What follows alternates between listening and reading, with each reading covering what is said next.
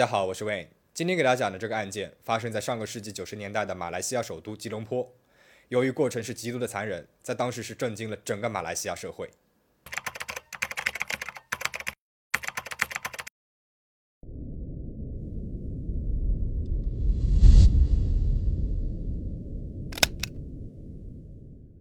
一九九三年七月八号下午，吉隆坡肯尼山的东姑山高档住宅区里面，一名工人正在照常进行着清洁工作。这个住宅区里面都是独栋的洋房，住户身份非富即贵，道路两旁布满了参天大树，隐蔽性很强。在打扫到草丛附近的时候，他隐约的看到了有两个黑色的密封着的塑料袋，他以为又是哪个有钱人家的不要的东西，随手就扔掉了，就很高兴的把这个包裹给打开了，只看到了一眼，他就差点昏了过去。包裹里面竟然是几块人体部位的残片。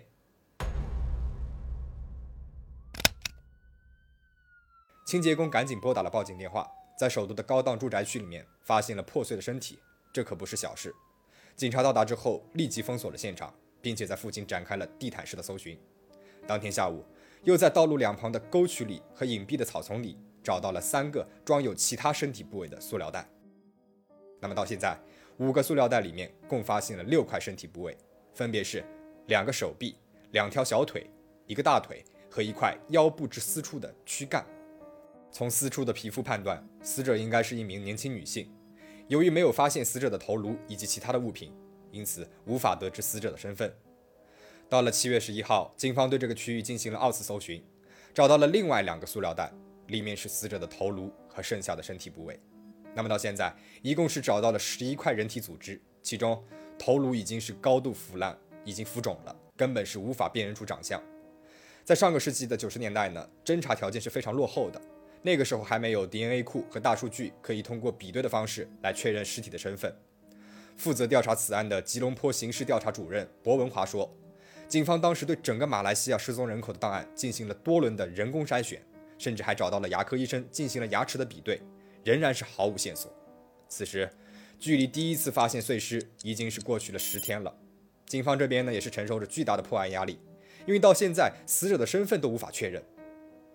一位负责此案的警官突发奇想，在吉隆坡的中央艺术坊找到了一个专门在街头画肖像的画匠。这名画匠的名字叫阿米鲁丁。由于那些身体部位呢都太恐怖了，警方只拍了几张照片就交给了阿米鲁丁。阿米鲁丁凭借着多年的人物肖像绘画经验。参照照片，根据人体解剖学，用了四个小时复原出了三张女性肖像。那么据说，在完成画像之后，阿米鲁丁从此不再吃肉了，成为了素食主义者。可见死者的身体情况是有多么的恐怖惨烈。在始终无法确认尸体身份的情况之下，警方是召开了发布会，公布了死者的头颅照片以及三张复原后的画像，希望引起死者家属的注意。这张被马来西亚各大媒体转载的头颅照片。也被称为了史上最恐怖的报刊图。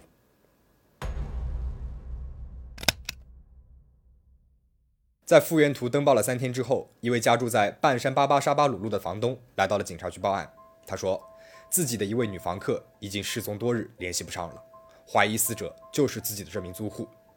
警方来到了位于巴巴沙巴鲁路的出租屋进行了调查，他们发现屋子里面已经很多天都没有居住的痕迹了，同时。在房间的抽屉里面还找到了几张艺术照，照片上面的女子都是同一个人。经过房东的辨认，确定了艺术照上的人就是自己的租户，一家酒廊的红牌艳星蔡佑思，艺名一点红。警方还在抽屉里面发现了一本日记，是用中文书写的。除了记录主人每天的心情之外，最近日记本里面多次提到了一个男人是负心汉，字里行间都能够感受到他非常的爱这个男人，同时也非常的愤怒。日记本里面还夹着一张纸条，纸条上面写着吉兰丹州哥打巴鲁的一个地址。根据地址提供的信息，警方联系到了蔡佑斯的姐姐蔡辛迪。蔡辛迪在警方的陪同之下，前往了医院停尸房进行尸体辨认。由于头颅呢已经是高度的腐烂了，蔡兴迪看了一眼就吐了，停都停不下来。在吃了医院开出的止吐和镇静药物之后，才踉踉跄跄的勉强的进入了停尸房。通过四处的毛发以及脚上的旧伤，他确定。死者就是妹妹蔡尤斯，因为蔡尤斯的职业呢是一名艳星，所以她经常会在酒廊里面穿的比较暴露的跳舞，所以呢会有修剪四处毛发防止走光的习惯。随后，警方抽取了姐姐蔡辛迪的血液与尸体进行了技术对比，证实了死者的身份正是年仅三十岁的艳星一点红。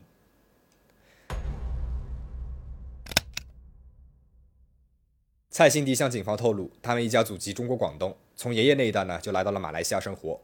妹妹蔡佑思是全家五兄弟当中最小的那一个。在十多年前，她离开了家乡哥打巴鲁，来到了吉隆坡谋生。她曾经做过车间女工、销售员等劳力工作。在七年前，她与一个来自芙蓉市的男人结了婚，还生下了两个孩子。但是由于感情不和，两个人已经在两年之前就离婚了。蔡佑思她一个人带着孩子们，生活的呢也是比较艰辛的。为了养活他们，她把孩子们送进了托儿所，自己呢则进入了歌厅，做了脱衣舞者。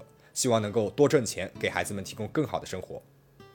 由于外形靓丽、身材高挑，蔡佑思很快就成了酒廊的红牌，人称一点红。很多其他区域的酒廊啊，也会经常邀请一点红去客串驻场。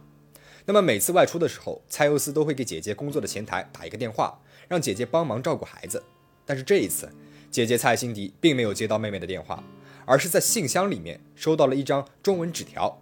纸条的内容是这样的：我与朋友到槟城去玩。大概十几天之后回来，回来再打电话给你。蔡欣迪当时呢是有觉得有点奇怪的啊，为什么妹妹这次外出没有打电话，而是用留纸条的方式来通知自己呢？不过他后来呢也没有多想。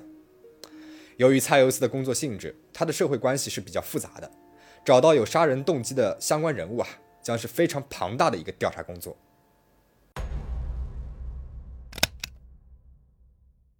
经过调查，警方找到了蔡尤斯日记当中提到的负心汉，一个名字叫严伟胜的钢琴教师。严伟胜三十三岁，曾经在新加坡进修神学，还担任过短期的传教士。他教一点红弹钢琴，俩人亦师亦友，还是情人关系。但是在一点红失踪的两个多月前，严伟胜呢和另外一个女人结了婚。七月二十一号，警方公布了死者的身份，还没来得及去找严伟胜了解情况，没有想到严伟胜自己来到了警察局。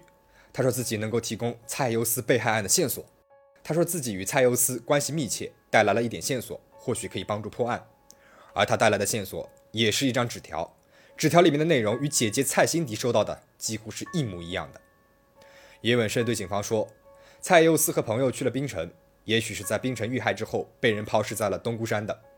负责此案的邓金华警长有着非常丰富的刑侦经验，面对严伟胜所说的，他立即捕捉到了疑点。严伟胜是一个土生土长的马来西亚芙蓉市人，从小接受着英文教育，不认识中文的他，如何能够一字不差地说出字条上的内容呢？而明知道他不懂中文，与他关系密切的蔡尤斯又为什么会留给他一张中文字条呢？邓金华警长马上就抓出了破绽，拿出了蔡尤斯破碎的身体的几张照片，要求严伟胜辨认。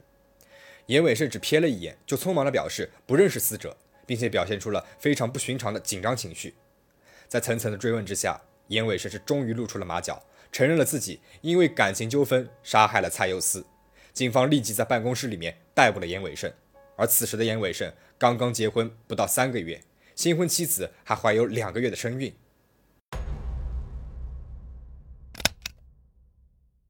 一九九三年十二月十三号，严伟胜以涉嫌谋杀被起诉了。检方提供的证据显示。严伟胜于1993年7月6号下午，在自己位于美达广场附近的一所豪华公寓里面杀害了情人蔡佑思，并且对其身体进行了残忍的分割，随后抛尸在东姑山附近。严伟胜的行为触犯到了马来西亚刑法的第三百零二条，将会被判处绞刑。不过，严伟胜又当庭表示拒不认罪。这场庭审受到了马来西亚各大媒体的跟踪报道。很多大马民众根本不相信，看起来文质彬彬、受过高等教育，甚至曾经是传教士的严伟胜，竟然能够做出杀人分尸的行为。甚至相当一部分的人认为，蔡佑斯这个艳星死有余辜。一九九四年二月二十八号，第二阶段审讯开始，控方突然改变了控状，变更了严伟胜的罪行为误杀。那么，在马来西亚的刑法里面，误杀罪名下的最高刑罚是监禁二十年，也就是说。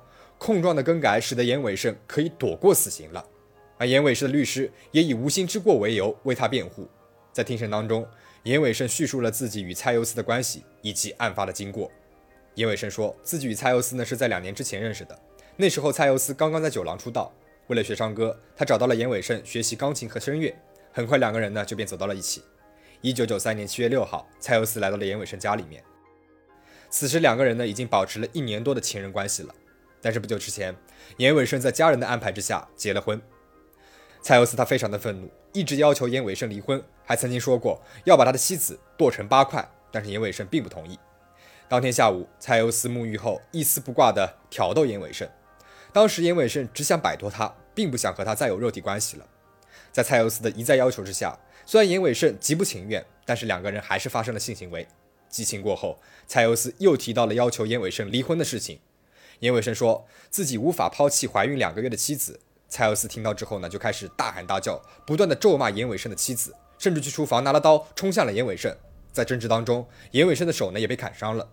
此时的蔡尤斯已经是无法控制情绪了，两个人扭打在了一起。就这样，意外发生了，那把刀刺进了蔡尤斯的胸口，瞬间是血流如注。严伟生表示，此时的自己已经是吓呆了。就在犹豫的时候，蔡尤斯停止了呼吸。怕背上杀人的罪名，严伟胜决定不报警。选择把尸体处理掉。他将蔡尤斯已经僵硬的身体拖进了厨房，拿出了剔骨刀，将身体分成了十一份，然后用报纸包了起来，装进了黑色塑料袋里面。晚上八点左右，严伟胜将两包装有蔡尤斯身体碎块的塑料袋放进了自己车的后备箱，驾车来到了距离他家一公里左右的东姑山别墅区附近。趁着夜色，他把袋子扔进了路边的草丛当中。随后，严伟胜又回到了公寓里面。装上了剩下的三包身体碎块，再次来到了东姑山，扔到了更远的地方。做完这一切之后，严伟生又回到了公寓里面，将血迹清洗干净，然后呢，像往常一样洗漱睡觉了。